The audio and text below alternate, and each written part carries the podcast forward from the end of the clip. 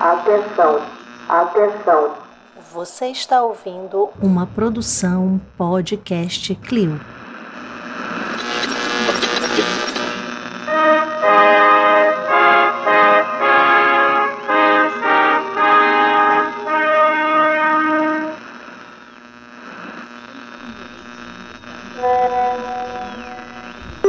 As mutretas que ela faz. Qual país que os Estados Unidos entrou pra pôr democracia virou uma democracia? Qual país que ele entrou que quando ele entrou era uma democracia? E- mas ele não entrou pra transformar em democracia? Não. Pera aí, você argumentou Não, isso? não, não, não. Não, você argumentou Eu que disse não era que petróleo. ele. Você Não, não, que não, não, não. petróleo, que Eu disse que ele democracia. nunca destruiu uma democracia. Não, nunca destruiu uma democracia. Brasil foi destruído. A gente Ah, teve ditadura militar com o apoio dos Mas A gente americanos. tava às vésperas de um golpe da União Soviética aqui. O Jango era um instrumento da União Soviética. Ah, essa guerra geopolítica é de complexa, mas É.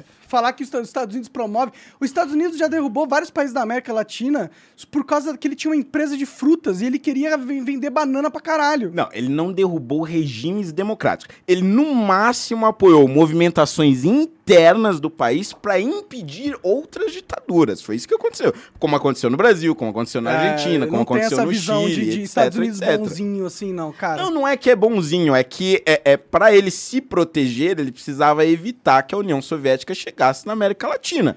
A maneira que ele achou de, de impedir isso foi justamente apoiando esses movimentos internos. Holiday, a, não- a questão é, um movimento não é que os proteção, Estados Holiday, Unidos É um movimento de ataque. não é que os Estados Unidos têm uma grande visão de proteger a democracia no Ocidente. É que para se proteger e, portanto, para proteger a sua democracia, ele interfere no exterior. Só que essas interferências, ao meu ver, elas acabam sendo positivas. Você tá maluco, Holiday? Caralho, Eu cara. não consigo Como enxergar uma interferência americana negativa.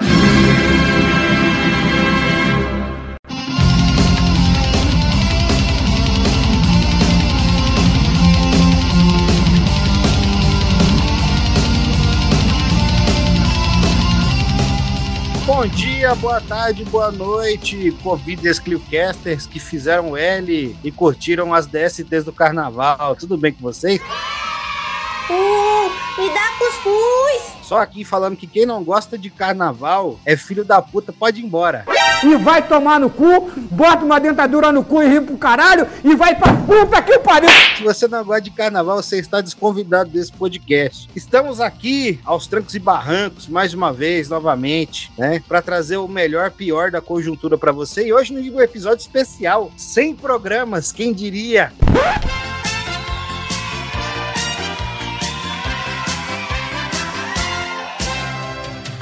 Não imaginei que chegaria até aí. E nesse programa especial vamos falar sobre, obviamente, o centenário do Partido Comunista Brasileiro, né? São 100 programas, 100 anos de partido. Então a gente vai falar do partidão.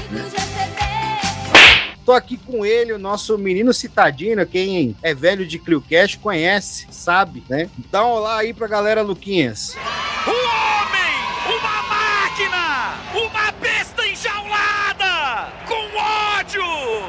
Boa noite, meus caros amigos, amigas, camaradas, trabalhadoras, classes sociais de outras dimensões, de outros universos. Estamos aí para o nosso tão aguardado e querido centenário né, do comunista de plantão, com assuntos quentes, com temas históricos, temas pesados, camisa pesada, né, camisa do partidão. E estamos aí para rechear vocês com fatos históricos, pistolagens e o pior, né, da burguesia brasileira, tanto na história quanto no presente. Tamanho na atividade. Opa, então é isso.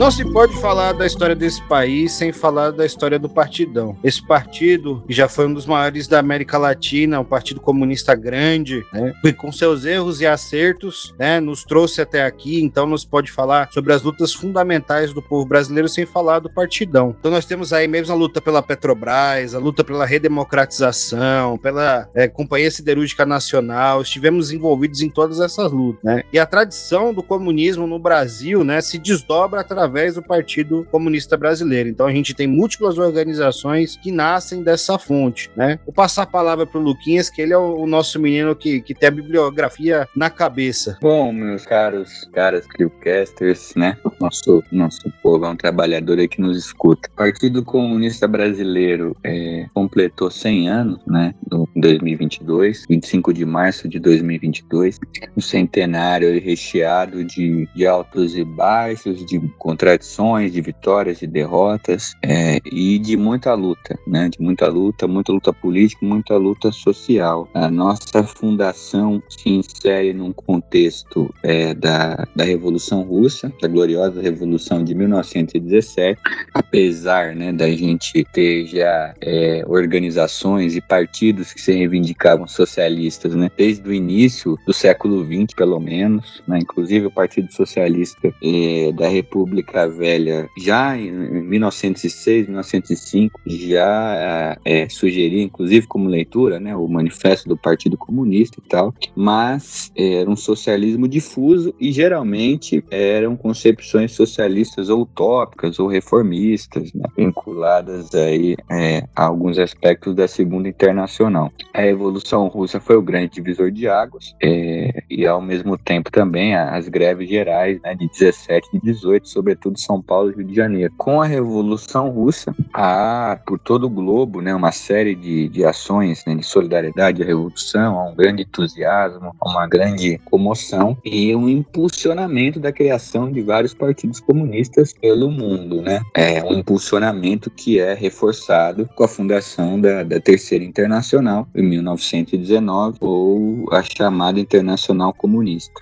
Pois bem, é, começa o processo de organização de grupos, né, de solidariedade aos revolucionários bolcheviques, a Rússia e tal, e a partir de 18, 19 começa a tomar corpo, né, é, alguns agrupamentos comunistas que vêm sobretudo do anarquismo. É, e aí entre 19 e meados de 22 a gente tem a organização de agrupamentos, né, é, no Rio de Janeiro, em São Paulo, Rio Grande do Sul, né, em Pernambuco. E esse processo de dois, três anos é, evolui até a consolidação e a fundação né, do PCB. Na época era chamado Partido Comunista do Brasil. Depois, na década de 20, vai se chamar a seção da Terceira Internacional. É fundado em 1922 em Niterói. E aí, a partir disso, a gente vai contar um pouquinho é, da, da, história do partidão, dos altos e baixos, dos principais acontecimentos né, da, da política brasileira ao longo do século XX. É, já para não encher muito o saco de vocês, não tomar muito tempo de vocês, é, de saída, eu tenho algumas sugestões de bibliografia que eu acho que ajudam é, bastante. Né? Primeiro,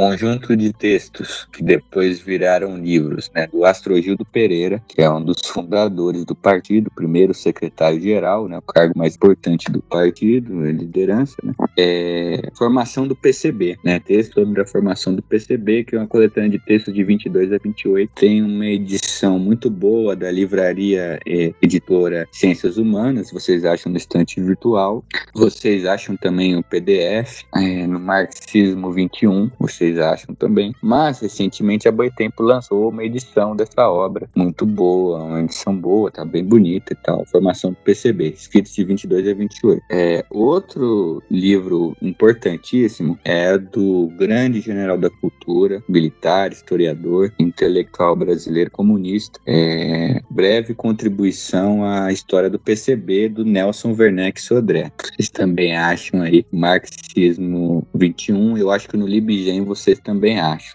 Breve contribuição à história do PCB. Um livro é, excelente. História do proletariado brasileiro, Boris Koval, né, que pega de 1857 a 1967 a história do proletariado brasileiro e a intervenção dos comunistas nesse processo. Editora Alfa Ômega. Vocês vão achar também no estante virtual. É, tem também um livro muito bom, muito polêmico, mas também bem interessante, né? Do nosso camarada e professor Antônio Carlos Mazeu, o Sinfonia Inacabada, é, lançado aí com uma nova edição da editora é, Boitempo, com pós-fácil do Mazeu, falando da reconstrução, né, de 92 para cá. Um livro muito bom. Recomendo muito também é, vocês de saída nos seminários, vocês encontram no YouTube seminários de 90 anos do PCB e no canal do, do Poder Popular, do jornal Poder Popular, vocês também vão encontrar os seminários do, do centenário do PCB.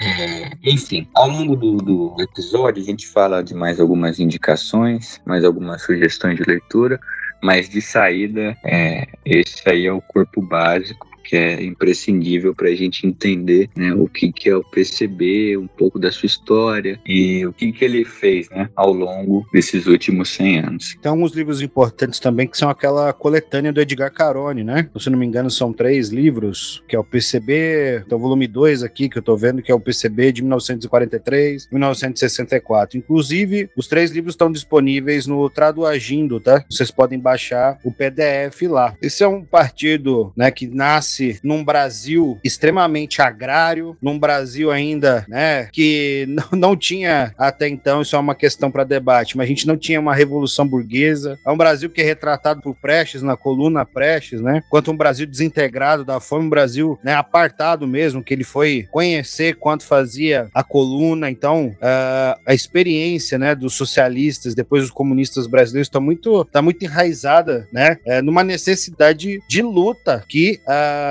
o fim do escravismo, a transição para o capitalismo, enfim, as condições de trabalho impuseram né, o proletariado brasileiro. Né? Então a gente vai ter um déficit de literatura aqui, que em outros países da América Latina nós vamos encontrar, como o caso da Argentina, né? Se não me engano, a primeira edição do, do Capital aqui no Brasil, traduzida para português, é de 67. É um partido que atuou quase sempre na ilegalidade, teve poucos momentos de legalidade, como tem agora, né? Então sempre seus militantes foram perseguidos, né? E uh, os trabalhos de massa, trabalho sindical, trabalho popular, trabalho com o proletariado brasileiro sempre foi feito na clandestinidade, né? O que coloca um desafio a mais para um partido de tipo leninista, né? A gente, é, o partido é preparado, pensado para que uh, se atue em regimes fechados, né? Mas isso impõe também uma série de desafios para nós, né? E é assim, logo de cara, né? Eu acho que, que é importante é, destacar o nosso papel na Aliança Nacional Libertadora, né? Que vai fazer um enfrentamento importante ao fascismo de caráter nacional, então o integralismo, né? E também vai fazer um combate a, ao getulismo, né? De início, né? O governo do Getúlio e essa espécie de,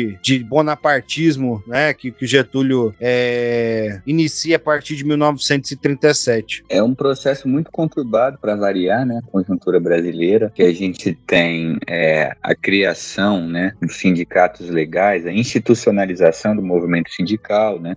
Isso interfere muito na política do movimento operário. Getúlio começa um processo, claro que pressionado pela, pela intensa luta de classes no período, porque a década de 30 ela é recheada de greves e muitos embates, né? Inclusive a popularidade do Getúlio oscilou muito, né? É, uma da, das razões né, para o golpe do Estado Novo é justamente a popularidade deteriorada do Getúlio e a pressão do movimento operário, né? Então Getúlio vem como uma resposta de boa parte das frações burguesas a essas contradições, né? É, a República Velha caducou, você tem frações da burguesia brasileira que não aceitam mais a hegemonia paulista e ao mesmo tempo estão pressionando por um processo de modernização da economia. Então, a crise de 29, né, afeta muito a nossa economia, que basicamente era uma economia muito voltada para a exportação do café e alguns outros produtos agrícolas, como cacau, como arroz, algodão, mas sobretudo o café.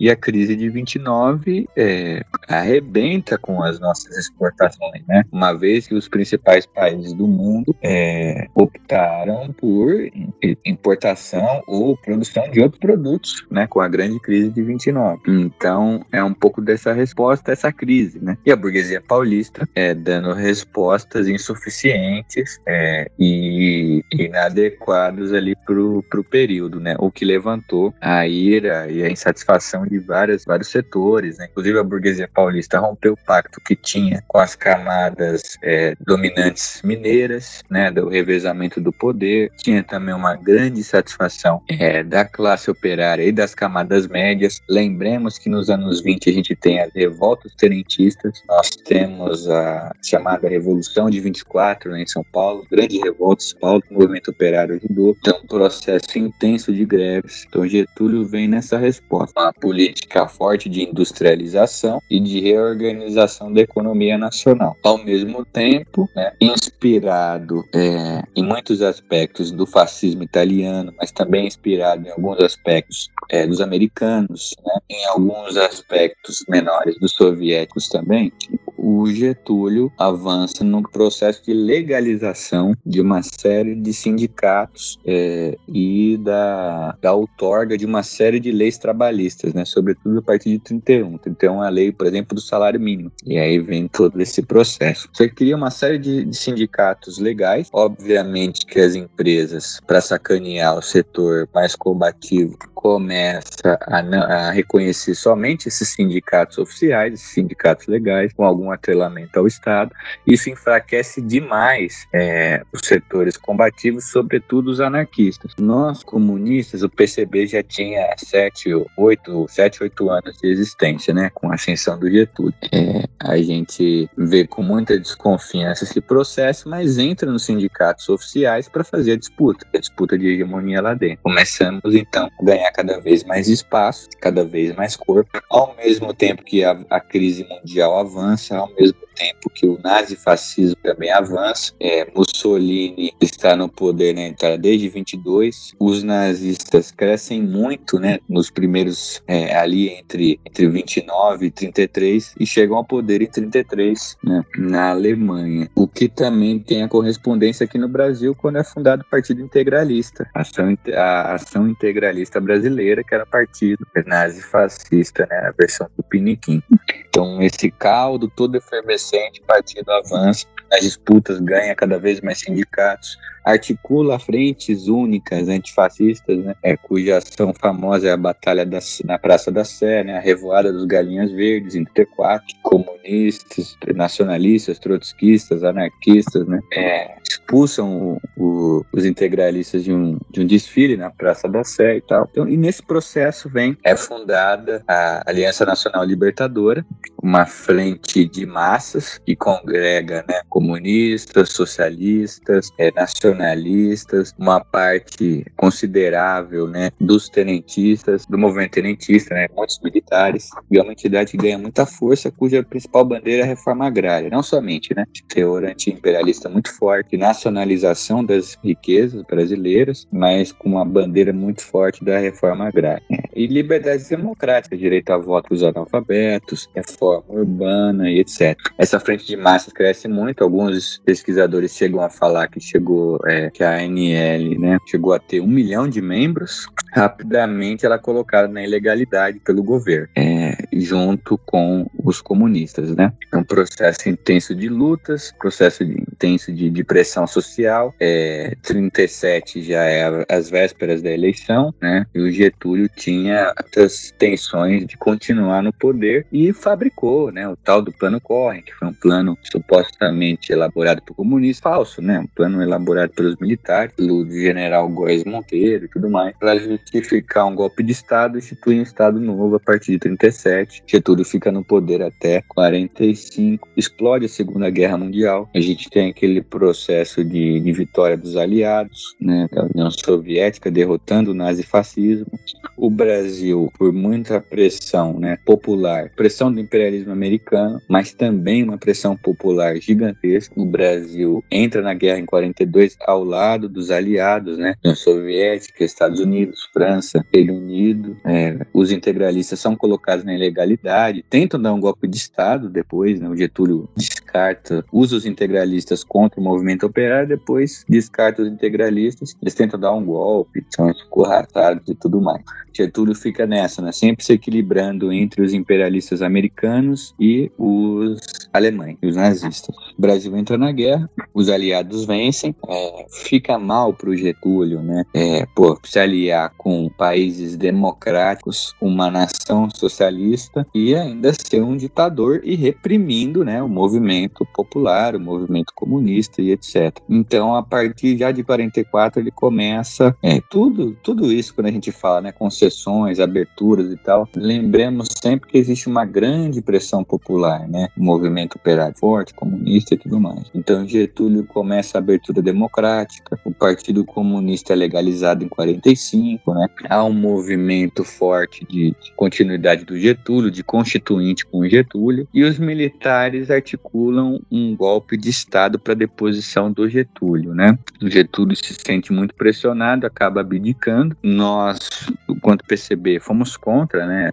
Tava, é, éramos a favor, né? De uma continuidade do Getúlio, mas com pressão para que todo o arcabouço ditatorial fosse derrubado, aproveitando que o Getúlio estava concedendo, concedendo, concedendo, a nossa linha era de pressionar cada vez mais até derrubar toda a legislação né, de segurança nacional, legislação ditatorial e convocação de uma Assembleia Nacional Constituinte exclusiva. Né? Os militares fizeram uma leitura parecida de que o Getúlio estava fazendo muitas concessões à esquerda. Os militares, é, com a Segunda Guerra, muitos deles até ontem integralistas, nazistas, germanófilos, para usar um termo bonito, né, passam a se alinhar com o imperialismo americano e já gestar aquela coisa da Guerra Fria. Getúlio é deposto, vem as eleições, são convocadas eleições, e os constituintes são também os é, parlamentares. Né? Não foi convocada uma constituinte exclusiva, não, eram ao mesmo tempo deputados e senadores, mas também constituinte. O partido é colocado na ilegalidade, prestígio gigantesco, o partido passa de 15 mil militantes para 200 mil militantes né, em dois anos. E aí elege uma bancada expressiva, é fundamental na constituinte, né, sobretudo na legislação trabalhista, direito a férias, as folgas, leis de segurança do trabalho, é,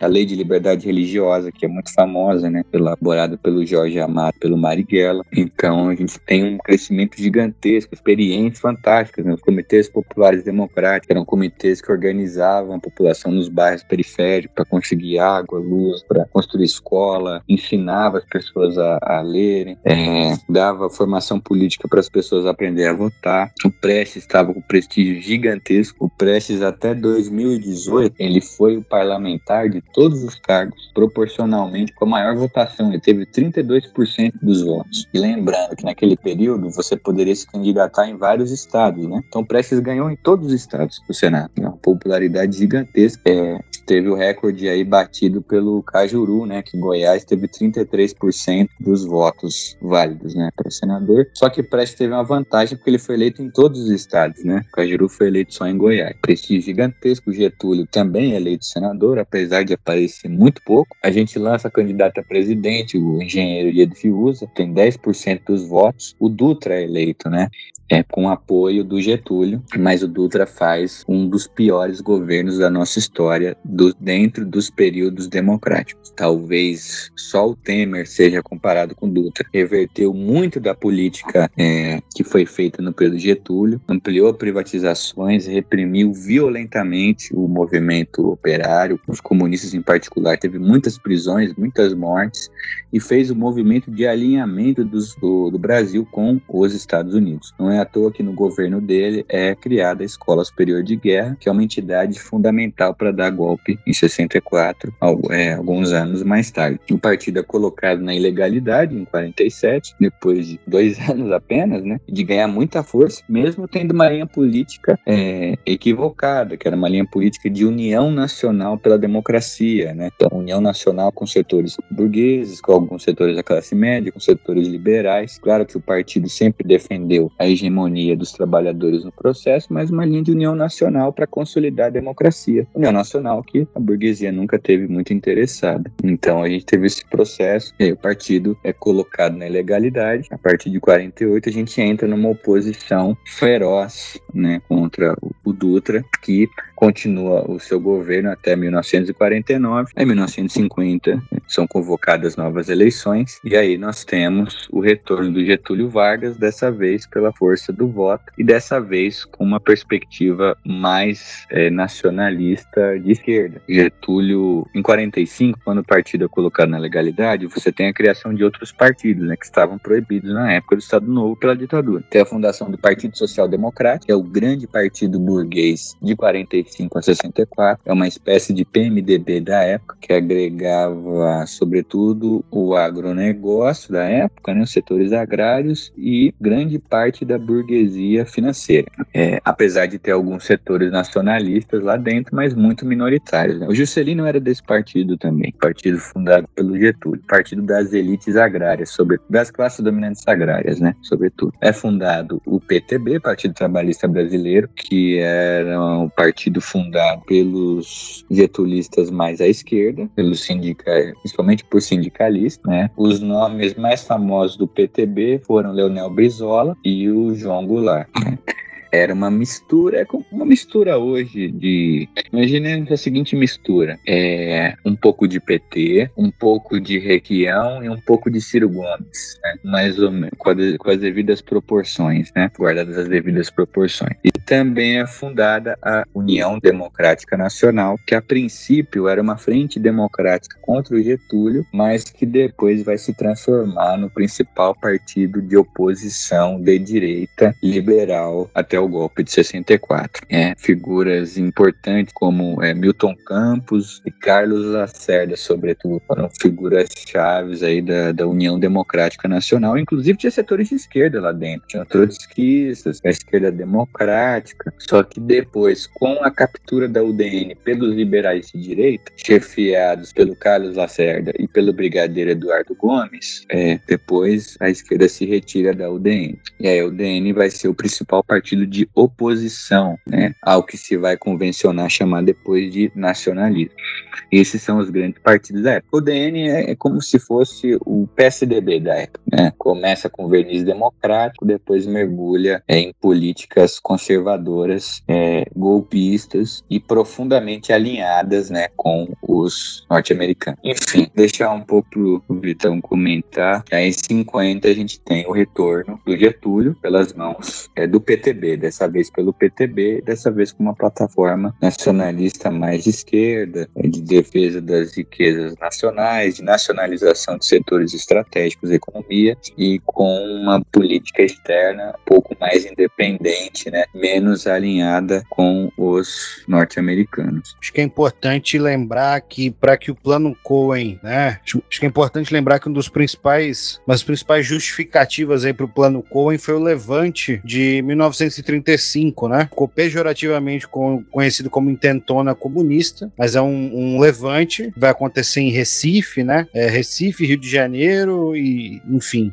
Mas em, em, Recife mesmo eles chegam a tomar parte da cidade por algum tempo, né? E foi é uma, é um, é uma parte, né, da história do Brasil em que ah, basicamente os revolucionários são retratados de maneira extremamente pejorativa, como né, Don Quixotes que não sabiam o que estavam fazendo, né? E como outras revoltas, né? Outros levantes deu errado, né? Também não é uma característica dos comunistas, né? Acontece, tá lutando contra o Estado burguês, tem o monopólio da força da violência e nem sempre o levante, ainda mais com uma análise não tão precisa da conjuntura na época, é, dá certo, né? Enfim. E ressaltar o papel do Vargas, né? Que tem esse caráter de ser o modernizador conservador do Brasil, né? Então a gente aqui vê uma grande evolução das forças produtivas a gente consegue né, ver uma política minimamente industrial de é, começa com substituição de exportações e vai até empresas de base que foram construídas, né, de realmente colocar o Brasil ainda de maneira dependente, né, é, como o capitalismo que tendia a se desenvolver, né. Então o Getúlio tem esse papel. A gente também não tem ilusão com a figura do Getúlio como hoje parte aí do, do PDT, enfim, reivindicação indicam Getúlio como uma liderança nacionalista importantíssima. Tem a sua devida importância, né? Mas vamos, vamos nos lembrar que era um repressor do movimento operário, né? Sempre foi um repressor do movimento operário, né? Bom, você já falou quase 50 anos de história do, do país aí, né? É, outra coisa, lembrar que é, para essas que chamadas classes médias aí, né, que estão inserida, tá inserido o movimento tenentista, né? Muito importante eram também as pautas democráticas, né? Então, as tarefas democráticas não tinham acontecido aqui ainda. Então, a justiça eleitoral, né, que é algo chancelado pelo Getúlio, uma reivindicação histórica do movimento tenentista foi instituída, né? A, a divisão dos poderes, enfim, a, a mesmo outra, constitu, outra constituição, né? A, a, a, revisão do Código Civil, enfim, tem várias coisas que é, atendem parte do movimento tenentista, inclusive boa parte do movimento tenentista, pessoas que lutaram até na, na pessoas que lutaram até na coluna Prestes acabam virando interventores do Getúlio, se aproximando da direita brasileira. Bom, acho que você fez uma exposição completa aí, né, desses primeiros é, 30 anos de partido, né? Acho que a gente pode avançar. Bom, antes da gente avançar, é importante, né, as posições erradas do partido, as posições que a gente hoje faz o balanço histórico, né, e, de, e vem que não são é, posições que estavam compreendiam a realidade brasileira, enfim, para tratar, para traçar uma estratégia, uma tática condizente com o que deveriam ser as tarefas da Revolução Brasileira, né, é, também estão influenciadas pela própria política da internacional. Isso é um debate gigantesco, né, mas é isso, né, a gente vê é, é uma tendência a, a, internacional, principalmente a partir do quinto Congresso da Internacional, a, a, recomendar que os partidos comecem a fazer alianças policlassistas, né? Então, uh, isso não é um fenômeno brasileiro, né? Então, quando eu vejo críticas muito duras ao partido, eu falo, bom, isso aconteceu basicamente no mundo todo, não é um fenômeno específico, apesar de ter a especificidade brasileira, né? E, e é um partido que segue, né? não segue de maneira cega, mas segue as orientações da Internacional, que é o Comitê é, Internacional da Revolução Mundial, né? Tem só essa importância. Tem os maiores, as principais lideranças revolucionárias do mundo debatendo quais serão os rumos do enfrentamento uh, do capitalismo e, e, a instituição do, do socialismo no mundo, né? Enfim.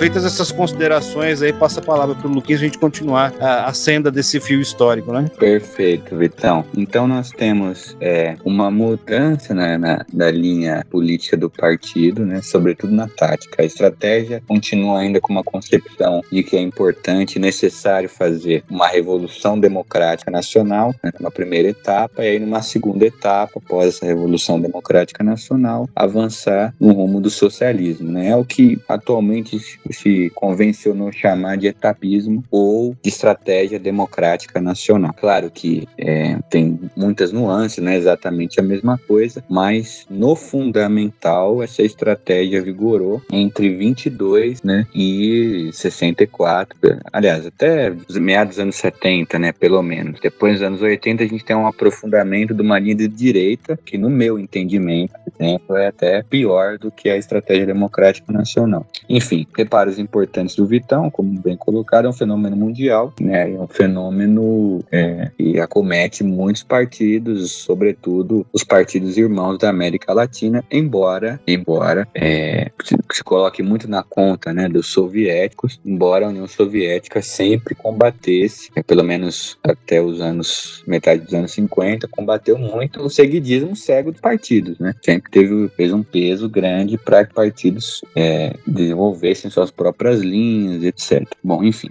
é, eleição do Getúlio, é, Guerra Fria, né? Depois de uma grande popularidade do soviético, já no final dos anos 40 a gente tem, né, o início da Guerra Fria, propriamente dito oficialmente, embora ela já tenha começado já na Segunda Guerra Mundial, né? No meu meu meio de avaliação, a gente adentra mais profundamente a partir do final dos anos 40. O partido vai para uma linha de oposição radical ao governo Dutra, já com a declaração de, de março de 48, e em agosto de 1950 é publicado o famoso Manifesto de Agosto, um manifesto que prega, né, é, continua com a estratégia democrática nacional, mas prega taticamente oposição sistemática ao Getúlio, por entender que o Getúlio é um governo entreguista, né, e aí preconiza, né, defende a criação de uma frente democrática, né, revolucionária, defende a, a retirada do partido dos sindicatos oficiais, por serem todos sindicatos pelegos, então é necessário criar sindicatos revolucionários próprios e tal, e prega durante muitos momentos a derrubada do Getúlio, né? É uma posição sistemática, embora o partido no período apoiasse as iniciativas que considerava benéficas do trabalhador brasileiro, principalmente a criação da Petrobras em 53, né? Apesar de toda a oposição ao Getúlio, o partido foi fundamental para a criação da Petrobras em aliança tática com o setor nacionalista. Da mesma forma que o partido também foi fundamental é, no fortalecimento e no desenvolvimento de uma corrente de esquerda dentro das Forças Armadas, que nunca chegou a ser hegemônica, mas chegou a fazer estrago e ter uma relevância grande. Tanto é que os militares foram fundamentais no processo, militares de esquerda, né, foram fundamentais no processo da criação da Petrobras e para toda aquela campanha do petróleo nosso. Anos 50, então, uma década explosiva, muitas greves e muitos combates. Getúlio tenta, é sofre uma tentativa de golpe. O partido na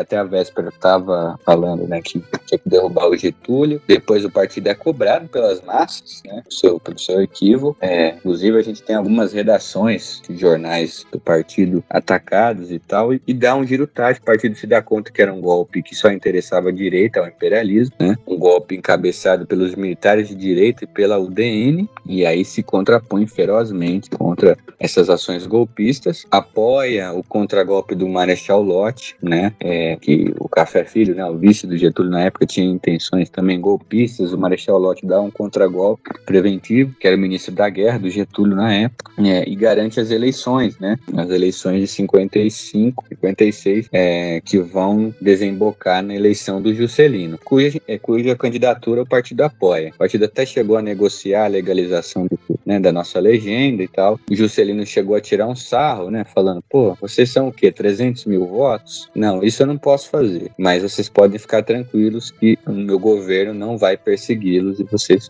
poderão ter uma, uma, uma, convivência democrática. O que o Getúlio, o que o Juscelino cumpre, né? O Juscelino ganha, curiosamente, ele ganha por uma diferença de 300 mil votos, né?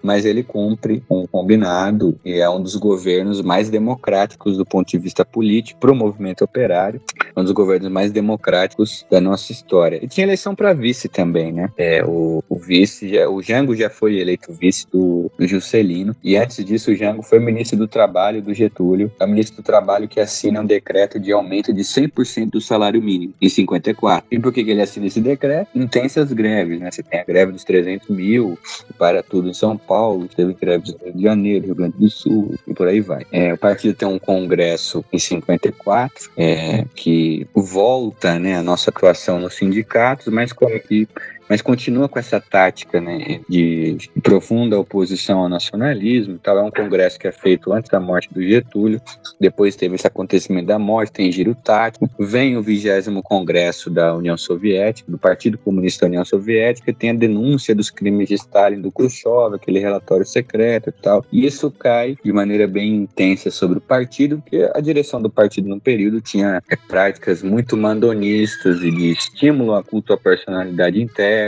né? Coisas muito complicadas. Há uma grande reviravolta, mudanças no quadro da direção. O partido muda sua orientação, alinhado em certa, em grande medida, né, com a orientação dos soviéticos e formula a famigerada Declaração de Março de 58, que depois vai ser encorpada e desenvolvida no Congresso do Partido de 60, que levanta a possibilidade de construção pacífica da Revolução Socialista. A possibilidade. E que coloca o proletariado como principal interessado e dirigente de um processo revolucionário democrático, continua com aquela coisa, né? Desenvolver o capitalismo primeiro para depois dar o salto, é, coloca o, o proletariado como centro da parada e levanta a possibilidade de alguns setores da burguesia nacional que, em contradição com o imperialismo, podem se aliar a essa frente democrática revolucionária. Estou enfatizando isso falando de maneira muito devagar, porque a historiografia de esquerda acadêmica, contaminada por um grande anticomunismo, por trotskismo, por uma tradição petista que acha que a esquerda e o movimento operário começaram em 80, divulgam que a gente era populista, que a gente defendia que a burguesia nacional ia fazer a revolução. Na verdade, não se trata disso. Em um momento, nesse período, nós colocamos a burguesia nacional como protagonista do processo democrático.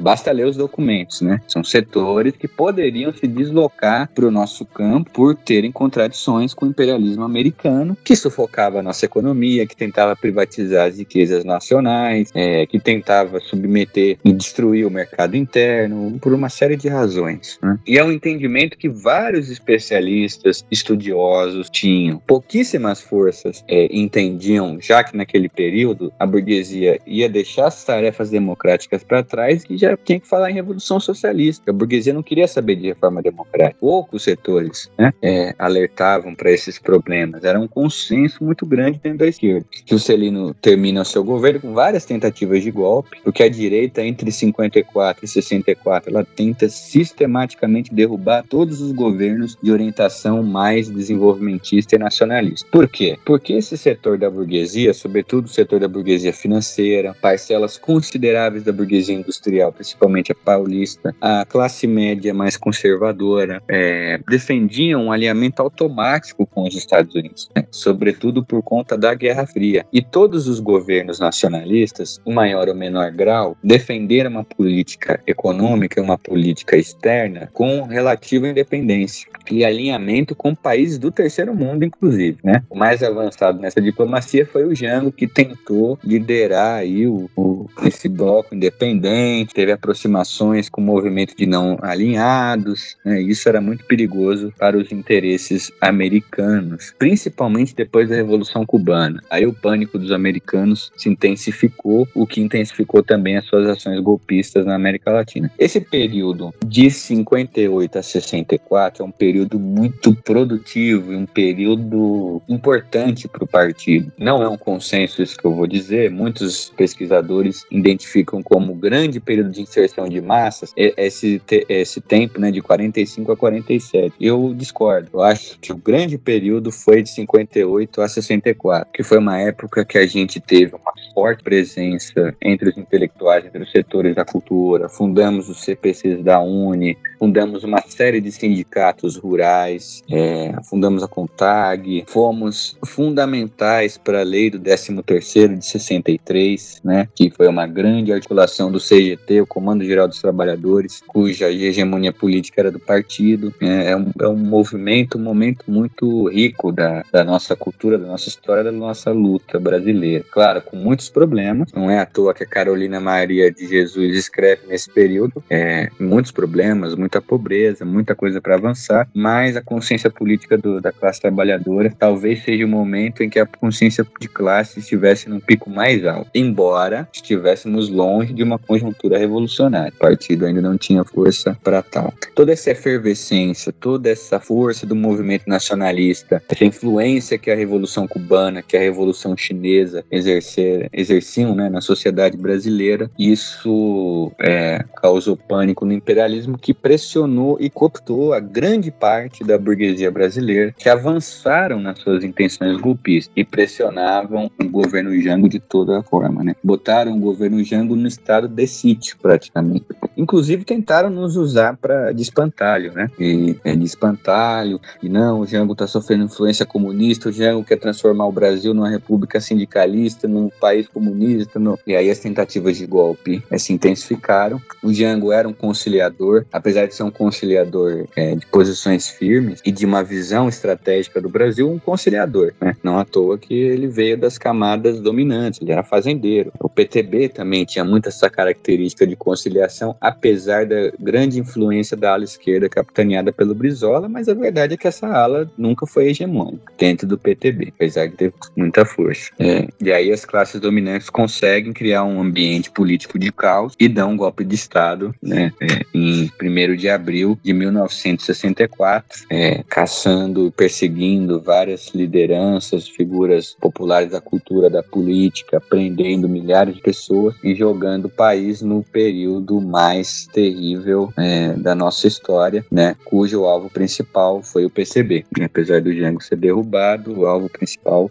foi o PCB, por toda a sua força, influência e pelo acúmulo de forças é, que estava ocorrendo naquele período. Né. Importante lembrar né, que a gente tem um processo golpista em 61 que foi barrado né, com a campanha da legalidade, com o protagonismo do Brizola, protagonismo de massas importante, né? Então já tinha ocorrido né, uma tentativa de golpe militar. A gente tem uma cooptação dos militares que vai é, se aprofundando a partir de 46 com a Escola das Américas, né? Então você tem uma aproximação ideológica com o imperialismo que uh, avançando na América Latina. Então, é, apesar da gente ter né, uma quantidade razoável aí de nacionalistas, mesmo comunistas dentro das Forças Armadas, né, que estavam próximos à política do partido, esmagadoramente as Forças Armadas aí no seu oficialato defendiam as posições atlanticistas norte-americanas, né? É, e, e, é isso, né? As próprias é, a gente falou aí anteriormente, né? Então a gente tem que falar aí pro golpe também, não pode esquecer das reformas de base que para aquele momento eram extremamente avançadas, inclusive muitas delas estão pendentes até hoje, uma reforma agrária indenizada, né? Uma reforma bancária que é, fizesse controle de lucros e dividendos, né? Uh, enfim, uh, o encontro que o Jango vai ter na China, tudo isso é usado pela burguesia, né, pelo imperialismo para justificar o golpe de Estado que acontece em 64. Eu também considero, né, que, que esse período específico aí de 58, né, a, a 64 é um dos períodos onde o partido tem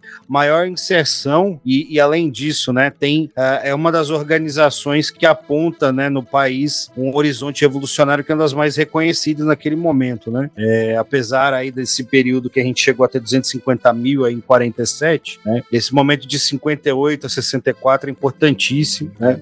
E na esteira das reformas de base, o partido defendia que elas fossem feitas, que a gente avançasse, né? Para além das reformas, né? E pensando ainda, né? Nessa política que, que era hegemônica de pensar, essa política que era hegemônica no, no partido, é, no sentido das etapas revolucionárias, isso seria importantíssimo, né? Seriam etapas é, da Revolução Democrática Popular ou das tarefas da, re, da Revolução Burguesa foram deixadas para trás, é, é, essenciais para a gente avançar para uma experiência socialista, né? Bom, é, a gente tem, né? É, aí o golpe de 64, né? Só para talvez a gente, a gente vai ter um outro episódio ainda discutindo a política do partido, mas a, a, a resistência, né? A gente acha que, que é um erro que a gente cometeu aí, pagamos caro por isso, né? De ficar muito a revelia da direção dessa resistência esperar pelo Jango, né? Claro que o Jango era dirigente do país, tinha ainda controle sobre os setores das Forças Armadas, mas ele sai do país e o golpe que era para juntar uma para ter uma junta militar e restabelecer a ordem no país durou mais de 21 anos, né?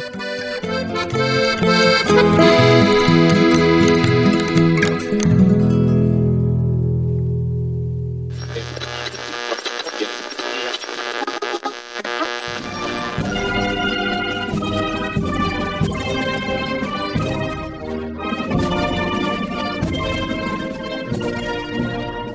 Bom, galera, estamos aí com 58 minutos de episódio. Esse episódio vai ter uma parte 2 sobre história do PCB, tá certo? E se você gostou, se você adorou, se você curtiu, se você deu like, se você deu crush, você vai compartilhar esse episódio aí com teus amigos, colegas, com a Peguete, o Peguete, enfim. E vai divulgar a nossa palavra aí para todo mundo, tá certo? É... Novamente agradecer a presença do Luquinhas. E é isso, né, pessoal? Sigamos aí estudando a história do partido, do país, conhecendo as entranhas desse país, que essa é a única maneira possível de conseguir traçar horizontes de futuro que tenham validade e sentido, né? É só conhecendo profundamente a história desse país. Bom, ficamos por aqui. O Luquinhas vai dar o seu recadinho final. Manda bala. Bom, meus caros, minhas caras, agradecer muito a paciência até aqui e recheá-los, né, de indicações, como não, não poderia é, deixar de fazer. Uma vez eu fiz uma loucura, uma insanidade ano passado, né? resolvi reunir numa postagem tudo que eu considerava importante para o partido. Teve mais de 100 indicações, isso é uma loucura. Não recomendo, isso é doideira,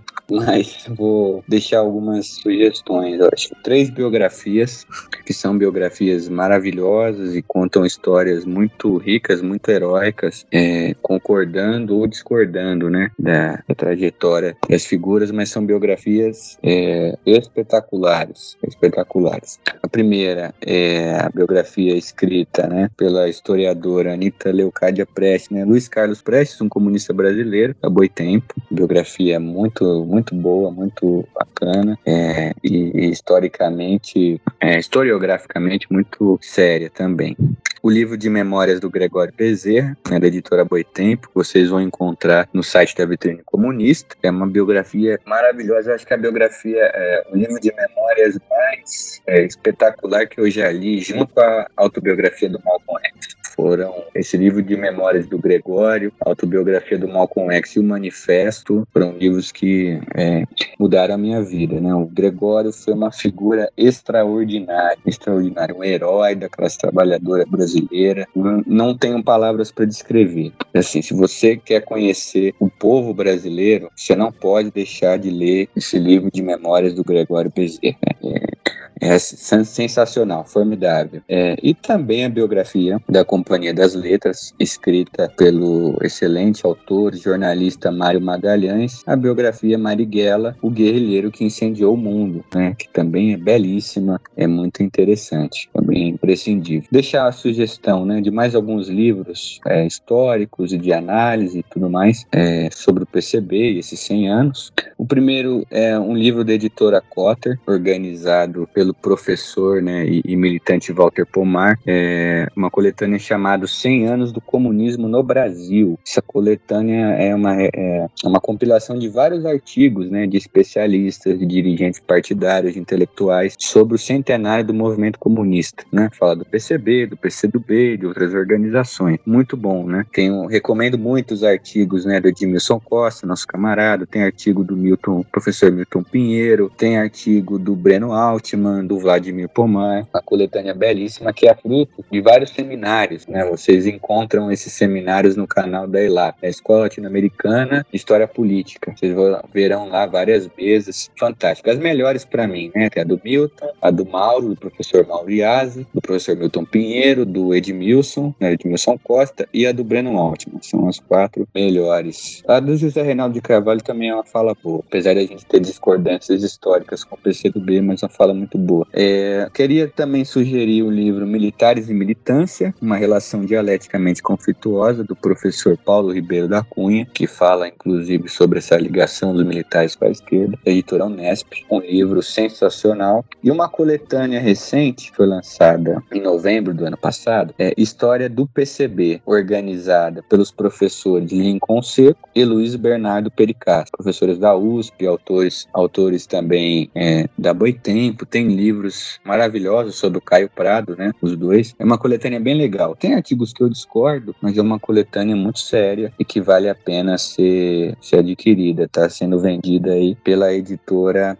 Atelier é, Editorial. Recomendo vocês também vasculharem o site do Marxismo 21. Vocês vão achar muita coisa legal, muita coisa bacana. É, no dossiê né, sobre a luta sindical, Marxismo e Luta Sindical do Marxismo 21, tem um PDF do, do livro né, do Marco Aurélio Santana sobre comunistas e sindicatos no Brasil. A história dos comunistas dentro do movimento sindical de 45 a 92. É um livro também excelente, né, com algumas discordâncias conceituais mas é um livro é, excelente. E tenho várias biografias, biografias do é, Jocondo Dias, do João Falcão, o próprio livro do João Falcão, Partido Comunista, eu conheci, é, livro do Eliezer Pacheco, da Alfa Ômega, sobre o Partido Comunista, tem o livro do Moisés Vinhas, né, o Partidão e a Luta de Massas, da editora é, UCITEC, é excelente. Essa trilogia do Carone, com os documentos políticos né, do partido, entre 22 e 83, que foi uma coletânea lançada em homenagem aos 60 anos do partido, né, também excelente. Todos os livros do Carone são excelentes.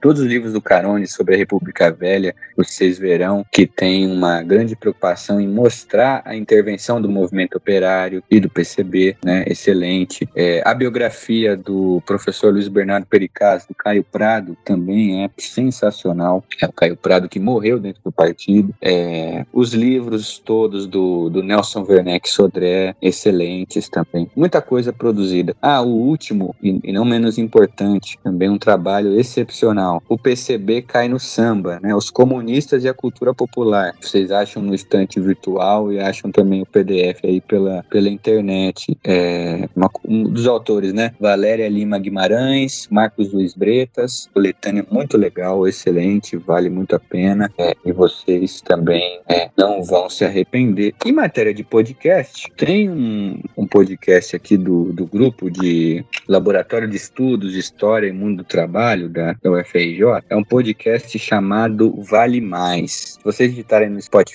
Vozes Comunistas ou no Google, vocês vão achar vários podcasts sobre figuras importantíssimas do movimento comunista e do PCB em especial. Também a gente recomenda é, muito, muito mesmo. E é isso, né? Não dá para falar da história do, Brasil sem falar do PCB. É um, sempre um prazer falar da história do partido, tanto é que a gente estourou o tempo do podcast. E como diz o nosso grande demiurgo, mandar um grande abraço pro Gustavo também, Que tá editando o CDP, saudade dele, um camarada excelente. Saudade do nosso mentor também e, e faço votos de que o medievalíssimo volte logo. Tava escutando um episódio da Rádio Pirata com o Bruno, Bruno Rosa, sobre história e podcast, sobre feudalismo. Excelente, excelente. Como diz o nosso grande mentor, o nosso grande é, né? O nosso grande Exildo, é vida que segue. Um grande abraço, tamo junto, agradeço a Vitão, agradeço a todos vocês.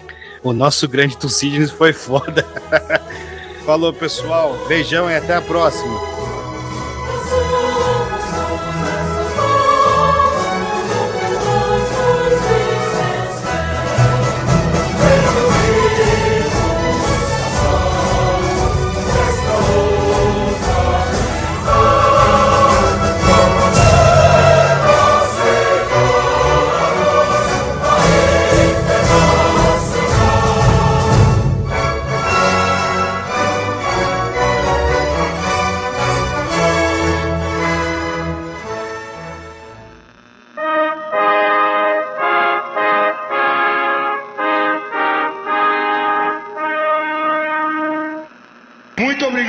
Deus, valeu. Santos!